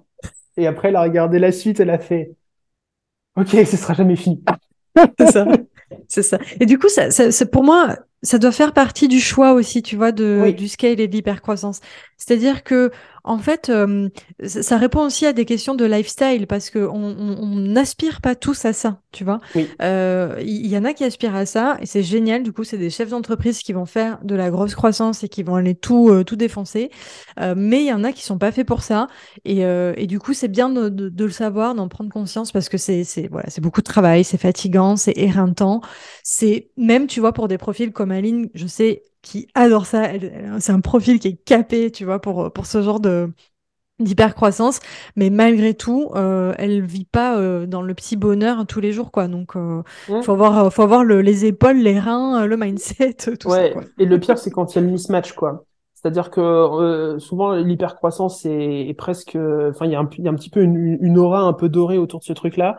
Euh, une très forte désirabilité autour de l'hypercroissance. Oui. Et en fait, euh, dire, ben non, finalement, ça suffit. Là où on en est aujourd'hui, c'est souvent parfois, parfois c'est une vraie bonne réponse. Bah Parce que vouloir l'hypercroissance alors qu'on n'est pas prêt, alors on n'est jamais vraiment prêt, mais en tout cas qu'on est, qu'on n'a pas conscience des conséquences, ça, ça a beaucoup de débordements pour l'entrepreneur parce que ça a demandé énormément de travail, ça a demandé d'être très souvent pompier. Euh, du coup, ça va, avoir des, ça va avoir des impacts sur son moral, sur sa vie perso, sur sa relation avec son conjoint, son conjointe, sa relation avec ses enfants, ses amis, son cercle social. Et en fait, on se dit, ah ouais, c'est chaud, quoi. Euh, quand on est entrepreneur, on vit sa boîte. Hein. Je connais pas beaucoup d'entrepreneurs qui sont capables de dire le vendredi soir, je pense plus à ma boîte, quoi. Donc, euh, enfin, moi, j'en connais aucun. moi non euh, plus. Donc, et, et, plus on est en croissance, plus cet effet est présent. Mm. Donc, euh, bon, voilà, faut, faut vraiment pas mismatcher et se dire je vais partir en croissance alors que finalement parce que c'est ce qu'on me dit qu'il faut faire, alors qu'en fait, hmm. euh, c'est pas fait pour moi. Ouais, ouais, c'est ça. Bon, après, pas hésiter à les tester, mais. ouais, mais on a le droit de dire aussi, bah finalement, j'ai testé, c'est pas pour moi. C'est ça. Trop bien. Écoute, merci beaucoup Guillaume pour euh, ce troisième et dernier défi. Euh, merci pour tes éclairages et on se retrouve euh, où on t'a déjà retrouvé, dépendamment de l'ordre dans lequel sortiront les épisodes, dans un autre épisode. Mais de toute façon, on te retrouve dans l'épisode final. Je, je tease un petit peu. Il y aura un épisode final où tu seras avec nous. Ça marche. À très bientôt. Ciao. Julie, j'ai une question pour toi dans cette configuration, qu'est-ce que je peux faire en termes de data, en termes de suivi des métriques? Alors, je pense que c'est une question de survie à un moment donné, d'arriver à prendre de la distance et mm. euh, à pouvoir réfléchir sur sa stratégie. Parce qu'en effet, quand tu es tout le temps donc es toujours en train de courir, euh, tu ne sais pas faire grandir euh, ton projet si tu es tout le temps en train de courir après ce qui se passe. Mm. Euh, donc, euh, voilà, moi j'ai plein de trucs pour le moment. Ben, vendredi, je me suis mis ouvert toute la journée. Je me suis dit, OK, aujourd'hui, je fais juste ça. Je me concentre sur ma stratégie. Je, je réfléchis, j'établis mes trucs, je regarde ce qui s'est passé, je regarde ce que ça m'a apporté, je regarde ce qui m'a euh, donné de l'énergie, ce qui m'en a enlevé, je regarde comment est-ce que je peux réorganiser les choses. Mais le fait de se poser à intervalles décidés auparavant, va être tous les trois mois, etc. Euh, pour comprendre un petit peu ce qui se passe, ce qui me plaît dans ce qui se passe, ce qui me plaît pas dans ce qui se passe, mm. ce qui me plaît plus dans ce qui se passe, vers où j'ai envie d'aller, je pense que c'est mais hyper important. Ça permet aussi de se refixer de nouveaux objectifs. Parce que mm. les choses ont dû évoluer entre temps. Et c'est important de pouvoir se refixer de nouveaux objectifs parce que euh, ça permet de pouvoir garder le cap et voir si on évolue aussi en fonction de ce qu'on s'est fixé. Et ça, je pense que c'est important. Surtout quand on est dans une, euh, quand on a une, boîte qui, qui évolue euh, rapidement, hmm. c'est de pouvoir réfléchir aussi, ok, est-ce que je suis toujours alignée avec ce que j'ai envie de faire? Parce que mine de rien, tout peut très vite basculer. On peut être pris dans une espèce de, de torrent. il se passe plein de choses. Et est-ce qu'on est encore maître de ce qui se passe finalement? Donc, je, je, envie de dire que ça, c'est hyper important de, se forcer à prendre ce temps parce que c'est euh, hyper important pour, la, pour sa propre survie et pour l'évolution en fait de ce qu'on est en train de créer. Donc ça, c'est voilà, un premier, hyper, non, non, mais hyper intéressant. C'est-à-dire qu'en fait, la réponse, et en fait, je suis assez d'accord avec ça. C'est déjà la première chose, c'est quand je te dis, j'ai pas le temps, je suis dans le day-to-day, j'y arrive pas, je, je, fais que délivrer aux clients, je réponds à l'équipe, enfin bref, je suis sous l'eau. Euh, ben en fait, la, première chose à faire, c'est malgré tout, malgré les, soi-disant urgences euh, qu'on a, ben, c'est quand même prendre une demi-journée, une journée, euh, se poser et prendre un petit peu de recul. parce que tu as dit quelque chose qui est très juste. C'est que des fois, on, se fait embarquer dans le quotidien et on, on, avance en fait avec son entreprise, on avance dans cette croissance et on ne sait même plus pourquoi. Et en fait, euh, c'est vrai que j'ai beaucoup d'entrepreneurs avec qui je discute où en fait il y a une vraie remise en question euh, sur les objectifs de croissance et euh, de chiffre d'affaires parce qu'en fait on a perdu le sens quoi. On, fait de la croissance, mais en fait pourquoi? Les, les, premiers objectifs ils ont été atteints. Et, donc du coup, on, s'est fait embarquer par la, on, s'est fait embarquer par la croissance de son entreprise sans, sans même sans même se questionner quoi. Et, c'est vrai que quand ils le remettent en question, bah, en fait, oui, l'idée, c'est pas forcément d'aller faire le million. En fait, c'est pas ça l'idée. Peut-être que l'idée, c'est de construire euh, une équipe euh, soudée. C'est peut-être euh, d'aller développer une autre branche de l'entreprise. C'est peut-être, j'en sais rien, réduire sa charge de travail pour s'occuper de sa famille. Enfin, il peut y avoir en fait plein, plein d'objectifs que si on se pose pas, en fait, on, ne redéfinit pas. Donc, complètement d'accord avec toi. J'aime beaucoup la réponse. En effet, elle n'est pas, elle est pas data centrée.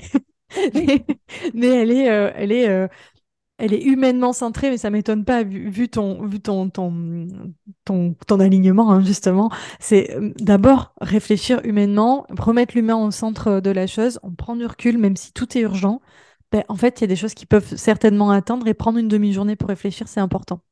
Mmh en fait, tu vois, on parlait du torrent, mais euh, il m'est arrivé un jour un truc. J'étais dans un, dans un parc aquatique et euh, j'ai été avec des potes et j'étais dans une espèce de euh, tourbillon, tu vois, comme ça, où tu, tu, tu envoyé, oui. puis après tu passes à la suite. Sauf qu'en fait, j'ai pas j'ai failli me noyer.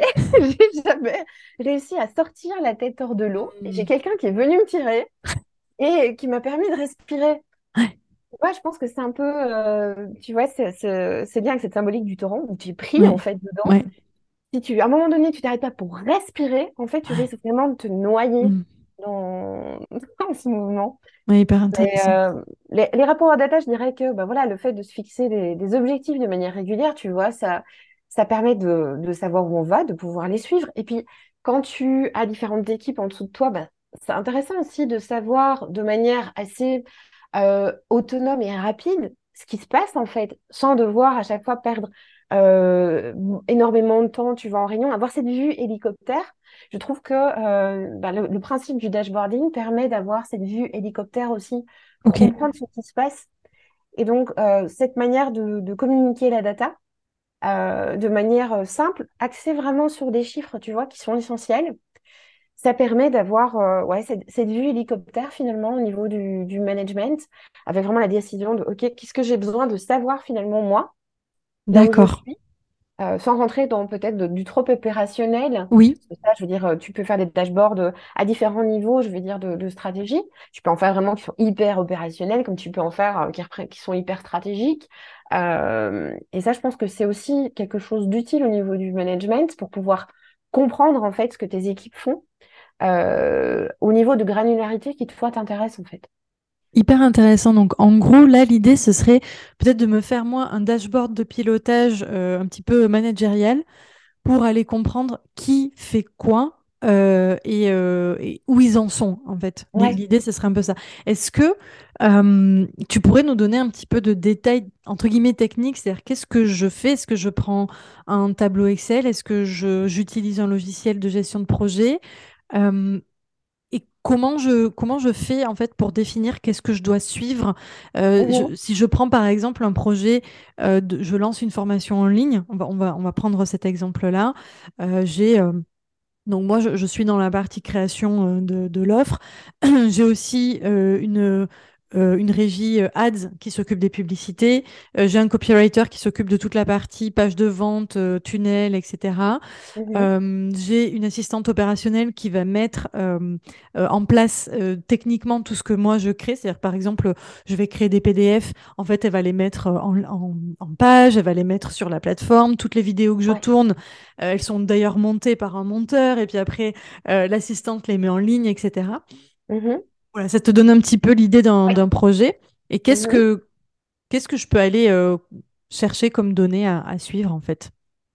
Alors déjà, je, je te conseillerais dans ce cas de figure de toi déjà déterminer quels sont tes objectifs. Quels sont les objectifs finalement de ta boîte? Parce que je, je, je le connais pour euh, l'avoir vécu, il n'y a rien de pire que travailler pour une boîte qui n'a pas d'objectif. Oui. Euh, parce que en fait, tu, tu, tu sais pas ce que tu dois faire. Et toi, en tant qu'employé, tu dois mettre des actions en place, mais en fait, tu sais pas pourquoi. Tu sais pas ce que tu veux atteindre. Tu sais pas euh, ce que tu dois faire. Et donc, euh, tout, tout se fait comme ça. Et c'est hyper frustrant. Mmh. Et du coup, je pense que le fait déjà, au niveau de la stratégie globale de l'entreprise, au niveau de la direction de l'entreprise, pouvoir déterminer clairement quels sont toi tes objectifs, va aider ton équipe à mieux s'organiser, et va recentrer aussi les efforts de chacun dans la même direction. Ok, on s'éparpille moins en fait. Donc, l'idée, c'est de faire. Hein, franchement, c'est épuisant quand tu travailles dans une boîte euh, pour laquelle, en fait, il n'y a aucun objectif qui est mis en place. Oui, on te dit, euh, fais-moi un tunnel de vente, mais en fait, tu n'as pas tous les tenants et aboutissants du funnel. Et donc, mhm. c'est compliqué. Enfin, c'est pas que c'est compliqué de le sortir. Tu, tu, le sors, le tunnel, parce que ça fait partie de tes expertises. Mais euh, il va être peut-être moins euh, ciblé, moins euh, travaillé, etc. Et l'entrepreneur qui te confie cette tâche va être moins satisfait. Donc, en tant qu'entrepreneur, déjà, d'une manière globale, bien définir les objectifs et les faire redescendre aux équipes. Mhm. Et puis sur un projet donné, c'est pareil en fait. Bien donner l'objectif de ce projet, où on veut aller, pourquoi. C'est-à-dire, euh, il peut y avoir les objectifs euh, euh, prix, enfin mhm. chiffrés, c'est-à-dire euh, en fait l'objectif de ce projet c'est de faire un lancement à X chiffre d'affaires, euh, mais ça peut être aussi euh, développer la notoriété de l'entreprise ou développer, comment dire, mettre un petit peu de, de, diversification dans les, dans les produits. En fait, et en mhm. fonction finalement de, de la direction qu'on va prendre sur le, sur le projet, sur l'objectif, bah, euh, mon expert en funnel, il va travailler un petit peu différemment. Si je lui dis mon objectif c'est de la notoriété, il va pas forcément utiliser les mêmes mots dans sa séquence que si je lui dis mon objectif c'est de d'avoir, euh, je sais pas, euh, une diversification, une nouvelle audience, etc. Ok. Et puis et puis là, à ce moment-là, tu vois, quand les objectifs sont bien définis, bah, tout le monde y va ensemble, quoi. Mmh. Tout le monde va ensemble dans la même direction. Si tu te poses des questions, tu vas revenir en fait à ces objectifs, à cette vision qu'a ton management en disant Ok, ben c'est ça alors ma priorité. Ben, ok, alors je vais faire ce choix plutôt que de faire un autre choix. Et en fait, euh, le fait de toi te poser pour fixer des objectifs, ça, je vais dire ça éduque, mais plutôt ça, ça aide en fait les gens qui travaillent pour toi à travailler d'une manière plus efficace aussi et plus focalisée vers là où tu veux aller. Donc en fait, c'est comme si toi, tu es le commandant du bateau. Euh, c'est à toi de dire, OK, on va par là, quoi. Je tous les efforts sont dispersés un petit peu partout et, euh, on n'avance pas. Et c'est compliqué. Ok, donc première chose, euh, fixer clairement des objectifs et euh, les communiquer clairement aussi à l'équipe. Pas juste dire on va faire un lancement de produit, mais bien expliquer pourquoi, comment, où, etc. Ok. deuxième chose, du coup, maintenant que ça c'est clair pour moi, qu'est-ce que je peux aller récupérer comme données pour aller suivre un petit peu ce qui se passe sur, euh, sur l'ensemble du projet. Qu'est-ce que tu me conseilles de, faire? Est-ce que je dois aller demander aux, membres de mon équipe euh, ce qu'ils font et euh, leur demander à eux de me donner des métriques et que est-ce que je dois les définir moi et entre guillemets les imposer? Alors, c'est à toi de voir un petit peu euh, comment tu veux fonctionner. Maintenant, c'est bien aussi de faire confiance à son équipe euh, et de, pouvoir aussi tirer profit des expertises de chacun euh, par rapport à leurs différents niveaux, parce que tu ne peux pas, en tant que chef d'entreprise, tout savoir, tout connaître. C'est impossible. On aimerait bien, mais c'est impossible. donc, je pense que la confiance, elle est importante aussi. Décider ensemble, voilà, de ou demander des propositions, tu vois, euh, dire voilà, euh, qu'est-ce que vous me proposez? Je voudrais aller euh, par là, je voudrais faire ça. qu'est-ce que vous me proposez comme plan d'action? Qu'est-ce qu'on pourrait convenir ensemble de, de, de paramètres à mesurer? Hmm. Qu'est-ce qu'on pourrait créer ensemble comme outil? Donc, bah, par exemple, typiquement tout ce qui est reporting, etc. Tu vois, dashboarding et autres. bah, c'est intéressant de, de se mettre d'accord sur OK, quelles sont les informations qui sont essentielles pour moi qu'est-ce que je veux y voir? Et tu as la possibilité, euh, notamment quand tu travailles avec du, du Looker Studio ou d'autres choses, bah, que les gens travaillent sur différents fichiers et que ces informations soient toutes reliées, que toutes les informations apparaissent au même endroit en fait. Ça te permet de, de, de, de perdre moins de temps aussi. Et euh, après, quand tu reçois les informations ou quand tu as décidé d'aller regarder un petit peu ce qui se passe, tu peux, en fonction de, ça et des signaux que cela renvoie, est-ce que tu es aligné avec ce qui est attendu ou pas, euh, revenir vers tes équipes en posant des questions. Et ça te permet de gagner du temps aussi. Ok, ok. Donc je résume en, euh, je me pose d'abord la question de qu'est-ce que j'ai besoin de savoir pour suivre l'avancement du projet. Je vais demander à chacun euh, de mes collaborateurs euh, comment il peut me donner, euh, enfin, quelle, quelle data concrète il peut me donner pour que moi j'ai cette information. Et puis, on met en place euh, un petit euh, tableau de reporting. Soit, on fait un truc vachement bien euh, où tout est centralisé, voire même on a un super tableau de bord sur Looker Studio. Soit, en fait, ça peut être un petit tableau de reporting par, collaborateur que tu centralises après sur un tableau croisé ou quelque chose comme ça. Ou euh, bah, tu peux faire encore plus simple, hein, c'est un tableur pour tout le monde et puis chacun va Oui, remplir euh, ça, il sa- y a, il y ses a données de nombreux outils hein, qui Mm. existent. hein. Il y y a- il y a pas mal de, possibilités. Ok, ok, hyper clair. Est-ce que tu vois euh, d'autres euh, d'autres choses à nous dire sur ce sujet, euh, sur ce sujet de comment je comment dire comment je hum, sors un petit peu du du du day to day, comment la data peut m'aider à sortir un peu du day to day au Ouais. final quoi. Je, je dirais, si je devais juste rajouter une petite, Mm. une petite chose, euh, que c'est important aussi de faire confiance et de ne pas vouloir tout savoir. Euh, des détails, il y en a tellement. Mm. On peut aller vraiment dans des niveaux de détails qui sont hallucinants. Ouais. Euh, à un moment donné, quand on est chef d'entreprise, on doit pouvoir aussi prendre une certaine hauteur, faire confiance pour ce qui est de l'opérationnel. Et c'est pour ça aussi que je disais recentrer les datas par rapport à ce dont j'ai besoin. Ouais. Euh, je pense qu'il faut vraiment se, se- se simplifier la vie et restreindre en fait toutes ces informations entrantes, entrantes pardon, euh, qui, qui vont m'être accessibles pour quand même comprendre ce qui se passe dans mon business, mais pas me noyer dans, dans, dans des détails qui sont Mm. euh, hors en fait de, de mon scope. Il faut pas tomber dans du micromanagement. À un moment donné, Ouais. il faut aussi pouvoir faire confiance, je pense, aux personnes, mais tout en, en sachant s'intéresser à ce qui se passe et suivre euh, les, les informations de, de là où on se trouve. Et euh, à, à certains moments, quand on en a l'occasion ou l'envie ou le besoin, pouvoir alors à ce moment-là euh, rentrer dans le détail Mm. en discutant avec l'équipe ou en ayant accès à des informations beaucoup plus avec une granularité Oui, un peu plus poussé. différente. Voilà, c'est ça. Donc peut-être que ce qui serait intéressant, ce serait euh, à, à moyen long terme prendre le temps euh, de créer quand même un, un- un suivi assez euh, granuleux où on a quand même assez de, de détails, mais Mhm. laisser le soin finalement à nos collaborateurs de remplir euh, ce- ces, ces données-là, c'est de faire ce reporting. Euh, nous d'extraire seulement les données dont on a besoin pour en fait avoir une vision stratégique euh, du business. Et puis quand on voit par exemple un drapeau rouge euh, qui arrive sur notre reporting à nous, euh, aller peut-être avec euh, Ouais. avec euh, le collaborateur en question, j'en sais rien par exemple sur les publicités euh, Facebook, on voit Mhm. qu'il y a quelque chose nous qui nous remonte euh, un petit red flag, attention là les, les, les données sont enfin sont mauvaises. Euh, Dans ce cas, on, on va avec le collaborateur plus en détail avec Voilà. lui sur le tableau euh, plus euh, plus détaillé. Qu'est-ce qui s'est passé et on va aller prendre des actions euh, correctives avec lui quoi. C'est ça. Mais par exemple, tu vois, quand je travaillais pour, euh, pour des grands comptes, hein, en tant que euh, responsable du marketing digital, on avait vraiment les rapports qui étaient hyper, euh, hyper détaillés pour vraiment suivre la campagne dans ses moindres détails par Ouais. rapport à chacune des tactiques. Donc ça, on se partageait ça euh, dans, au sein de l'équipe et ça nous permettait de remonter plus facilement vers les, les agences avec lesquelles on collaborait. Et puis, il y avait un rapport, je veux dire, qui était intermédiaire par rapport aux, aux responsables voilà, de la marque euh, où on remontait vraiment les, les, informations les plus essentielles par rapport aux objectifs annuels qui étaient fixés. Euh, donc parce que il n'avait pas de temps à perdre avec vraiment des, des, détails, tu vois. Euh, donc et, et, ça, je pense que bah, quand on quand on grandit, quand on part d'un job où au début tu fais tout et où tu t'intéresses à tout, mais où donc tu as la vision de et tout. oui. C'est important d'un moment donné réussir à s'en détacher parce que c'est plus possible. À un moment donné, c'est plus possible, tu vois, de, de tout suivre.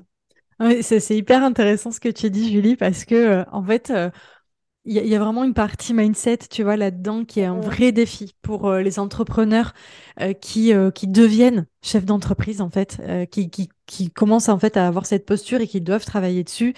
Et en fait, c'est intéressant parce que ça se travaille aussi par les données, tu vois, on peut avoir aussi ce regard-là euh, via la data, c'est-à-dire ne cherche pas à avoir toutes les données, tout ce qui se passe dans ton entreprise, réfléchis stratégiquement à ce que tu as besoin pour continuer de piloter et laisse en fait l'opérationnel euh, faire euh, son job et, et, en fait récolter toute la granularité.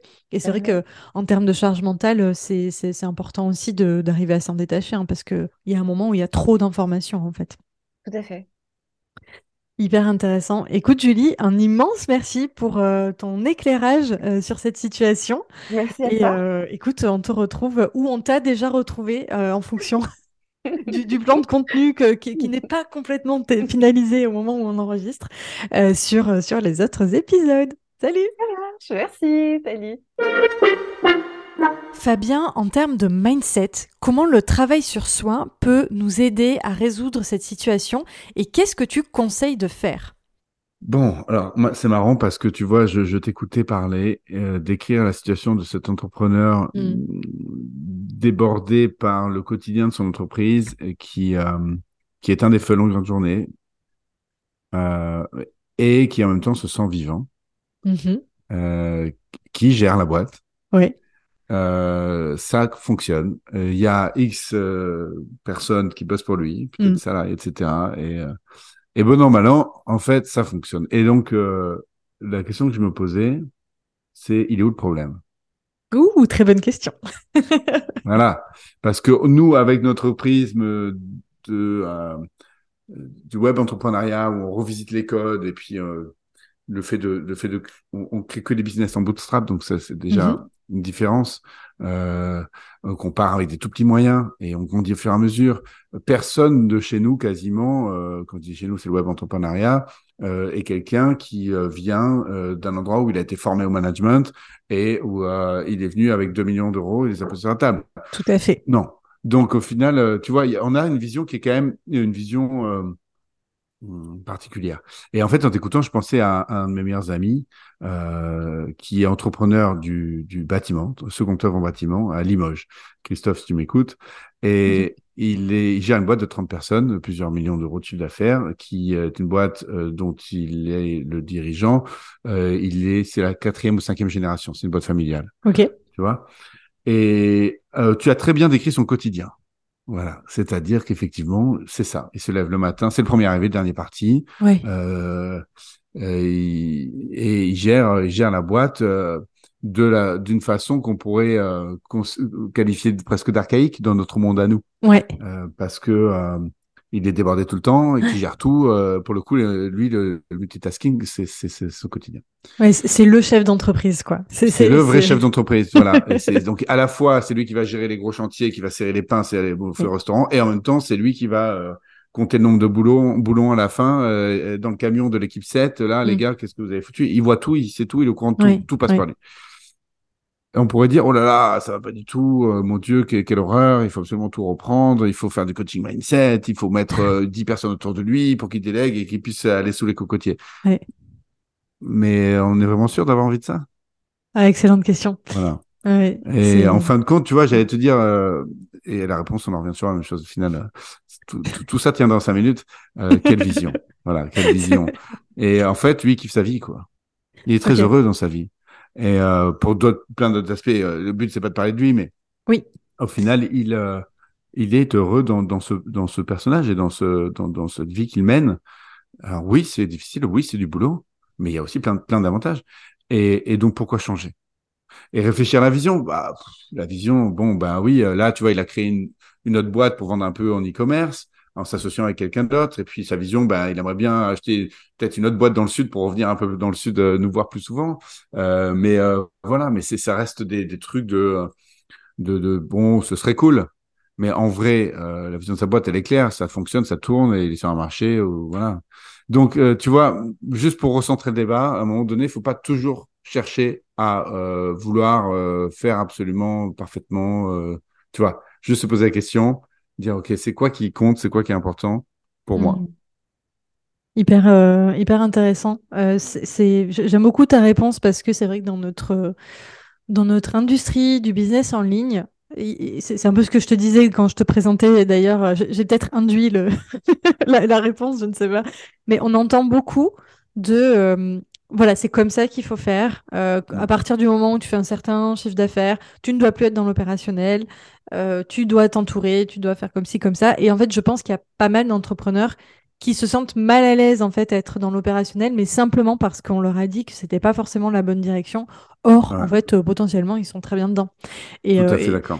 et en fait, je pense que toi comme moi, on en connaît beaucoup Qui sont dans et qui sont très contents. qui kiffent ça Ouais. en fait, qui Bah, kiffent ça sûr. et qui n'ont pas envie de l'arrêter. Alors après, bien sûr, faut, c'est bien d'optimiser. C'est sûr que si tu veux atteindre aussi, mais on en revient toujours à la vision, comme tu dis. Voilà. c'est inutile ça. tous ces épisodes, on aurait pu en faire un de minutes. c'est clair. c'est que si tu veux aller vraiment faire de la grosse croissance, chercher du chiffre, etc., euh, tu es obligé de déléguer certaines choses et donc tu es obligé d'optimiser et d'être moins dans l'opérationnel sur certaines choses. Euh, clairement. Euh, mais euh, il y a des niveaux en fait de, de, de business où tu peux complètement être encore euh, dans l'opérationnel et c'est ok. En fait, on en revient toujours à cet adage, euh, donne-toi les moyens de ton ambition. Mm. Voilà. Euh, donc, pas la peine d'avoir des moyens démesurés si l'ambition, elle n'est pas démesurée. Ok. Du, du coup, je vais retourner la question pour te challenger un peu. Qu'est-ce Ouais. que tu répondrais à, à quelqu'un qui euh, te répond euh, Ouais, mais justement, moi je veux. euh, Merci Fabien, je me suis posé la question. Euh, je sais que je veux aller au-delà, mais je suis un peu coincée dans mon quotidien. Par contre, je suis trop dans l'opérationnel. J'ai du mal à en sortir. Eh ben, au final, on revient un petit peu au cas du, du premier cas, tu sais, de la personne qui avait pris une vague qui avait accéléré très très fort. Et on disait, ben bon, pendant qu'elle est sur la planche en train de surfer la vague, ben faut faire le dos rond, s'accrocher et, euh, et gérer en mode euh, Mm. en mode athlète, quoi. Et puis après, une fois qu'on est retourné à la plage, euh, prendre un moment de respiration. Donc là, quelqu'un qui me dit ça, a priori, son business, il, il tient debout, il est pérenne, il est plus ou moins prédictible. Ouais. Donc, donc là, offre-toi une bulle. Prends un coach. le mec qui se vend. Euh, mais euh, en tout cas, euh, après, c'est pas nécessairement un coach, mais ça peut être, tu vois, un moment avec d'autres entrepreneurs. Oui. Ça peut être du, du, tu sais, du coworking. comment ça s'appelle cette boîte où tu loues une villa et euh, tu pars avec deux entrepreneurs du villa une semaine. euh. Alors, je, je connais pas le nom de boîte, mais en gros, le concept, c'est du co-living. Oui, voilà, une forme de co-living. Mm. Et donc, euh, voilà. Après, peu importe le format, mais c'est prendre un temps de respiration. Déjà, se prouver que la boîte va pas péricliter si euh, on lève les mains pendant cinq, euh, cinq jours, ouvrez, euh, et, euh, et faire le point sur pourquoi on est là, où est-ce qu'on va, Mm. euh, quels sont nos besoins, quelles sont nos envies, euh, qu'est-ce que dit notre environnement aussi? Parce que derrière un entrepreneur, il y a toujours euh, quelqu'un, il y a toujours euh, une famille, un homme, une femme, des enfants éventuellement, euh, ou des parents. Enfin, il y a, y a, y a- y a- voilà, il faut Oui, on est rarement isolé. voilà, remettre du contexte. euh, quel est l'environnement Mm. Qu'est- Qu'est-ce qui compte Qu'est-ce qui est important en fait tout ce travail qu'on fait sans arrêt euh, dans, dans les grosses boîtes, euh, tu sais, c'est les fameux, les fameux, comment on appelle ça, les, les séminaires de, de, de, de, putain, je me rappelle plus le nom. Je suis trop loin du corporate là, ça fait trop longtemps que je suis sorti. Euh, tu sais, tu fais tes séminaires de 2-3 jours où ils te font bosser sur la vision de la boîte et tout. En fait, c'est hyper important de Mm. prendre de la hauteur à un moment donné, de sortir la tête de l'eau et dire, OK, euh, là, j'arrête, j'arrête deux secondes de faire ce que je suis en train de faire et juste je me pose la question. Pourquoi je suis là et où est-ce que je vais? Et euh, voilà, je pense que ma réponse, elle est simple, c'est celle-là. Et à partir de Mm. là, alors on, on- on co-construit, enfin le- l'entrepreneur construit la réponse qui correspond à ses besoins et ses envies. Je pourrais pas dire il y a un one fit all, il faut absolument faire ça parce que là j'ai en tête plein de de- d'entrepreneurs et d'entrepreneuses qui ont eu des boîtes qui ont explosé, qui euh, qui, qui étaient super et qui ont voulu absolument, comme tu disais, euh, Oui. faire euh, mettre en place des, des, des, gens. Et alors, au final, ils se sont coupés du business. Oui. Et, euh, et je pense à une notamment où finalement, elle a fait, enfin, son business s'est pété la gueule parce qu'elle avait clairement mis, donné les clés de la boîte euh, dans les, à, à, son bras droit. Okay. Et, euh, et en final, elle était, euh, elle était euh, déconnectée, quoi.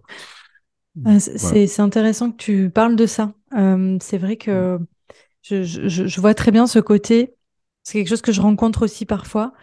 L'entrepreneur qui ne maîtrise plus, c'est-à-dire que si demain, en fait, il y a un besoin de rétrograder, euh, pour une raison X ou Y, tu vois, par exemple, le marché est moins bon, euh, tu vois, on, mmh. a, on a envie, besoin de, de reprendre un peu les rênes sur certaines choses, euh, tu vois, d'être plus flexible, en fait, sur le côté délégation.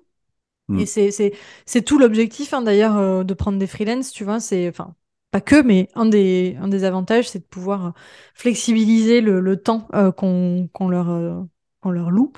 Mmh.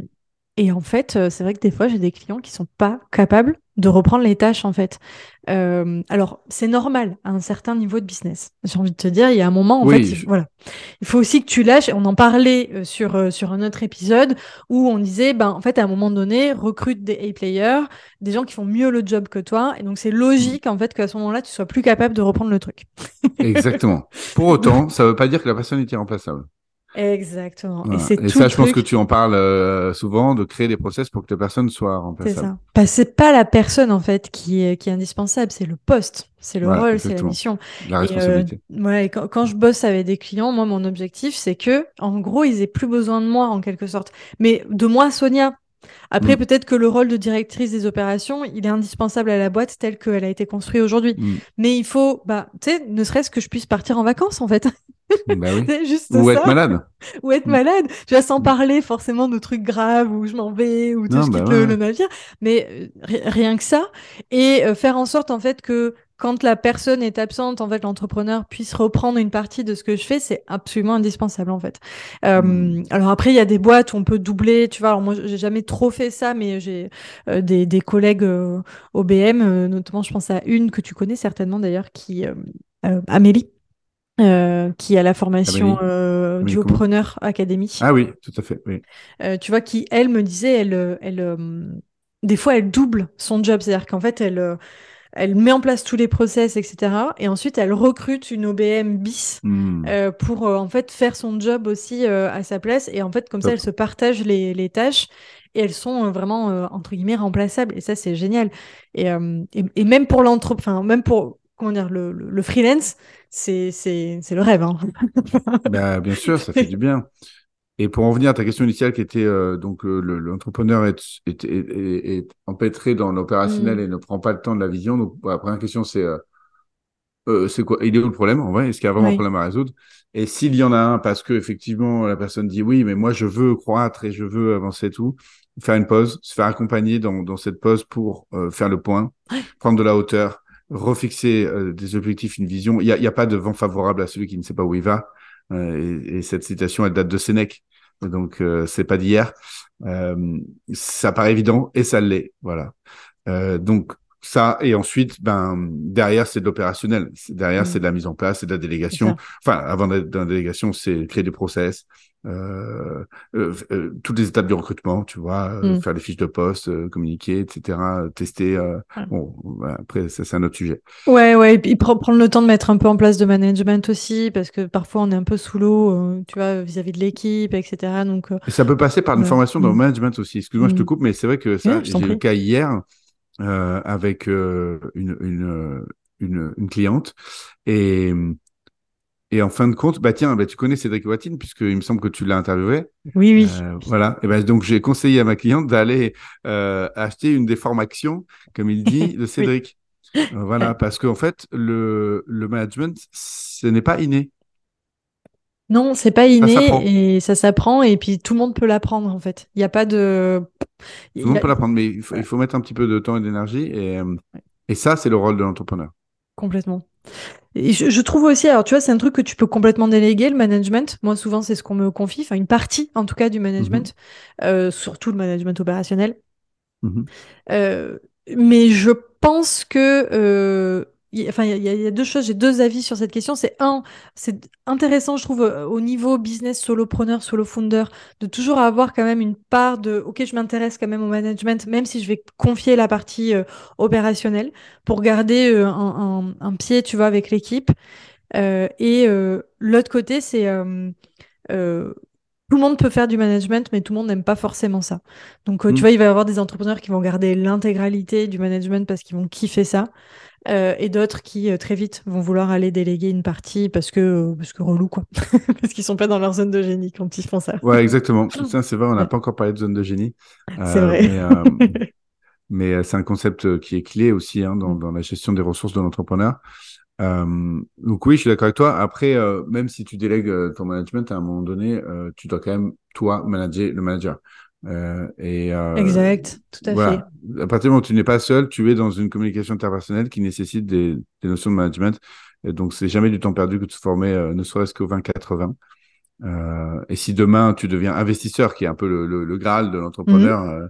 qui est devenu chef d'entreprise et ensuite investisseur, tu as plusieurs entreprises et tu manages tes chefs d'entreprise. Voilà. Euh, donc, euh, donc je pense que, enfin, c'est jamais du temps perdu que d'investir dans l'humain. De toute façon, je serais mal placé pour dire. c'est ça, c'est clair. Ne te mets pas des bâtons dans les roues. voilà.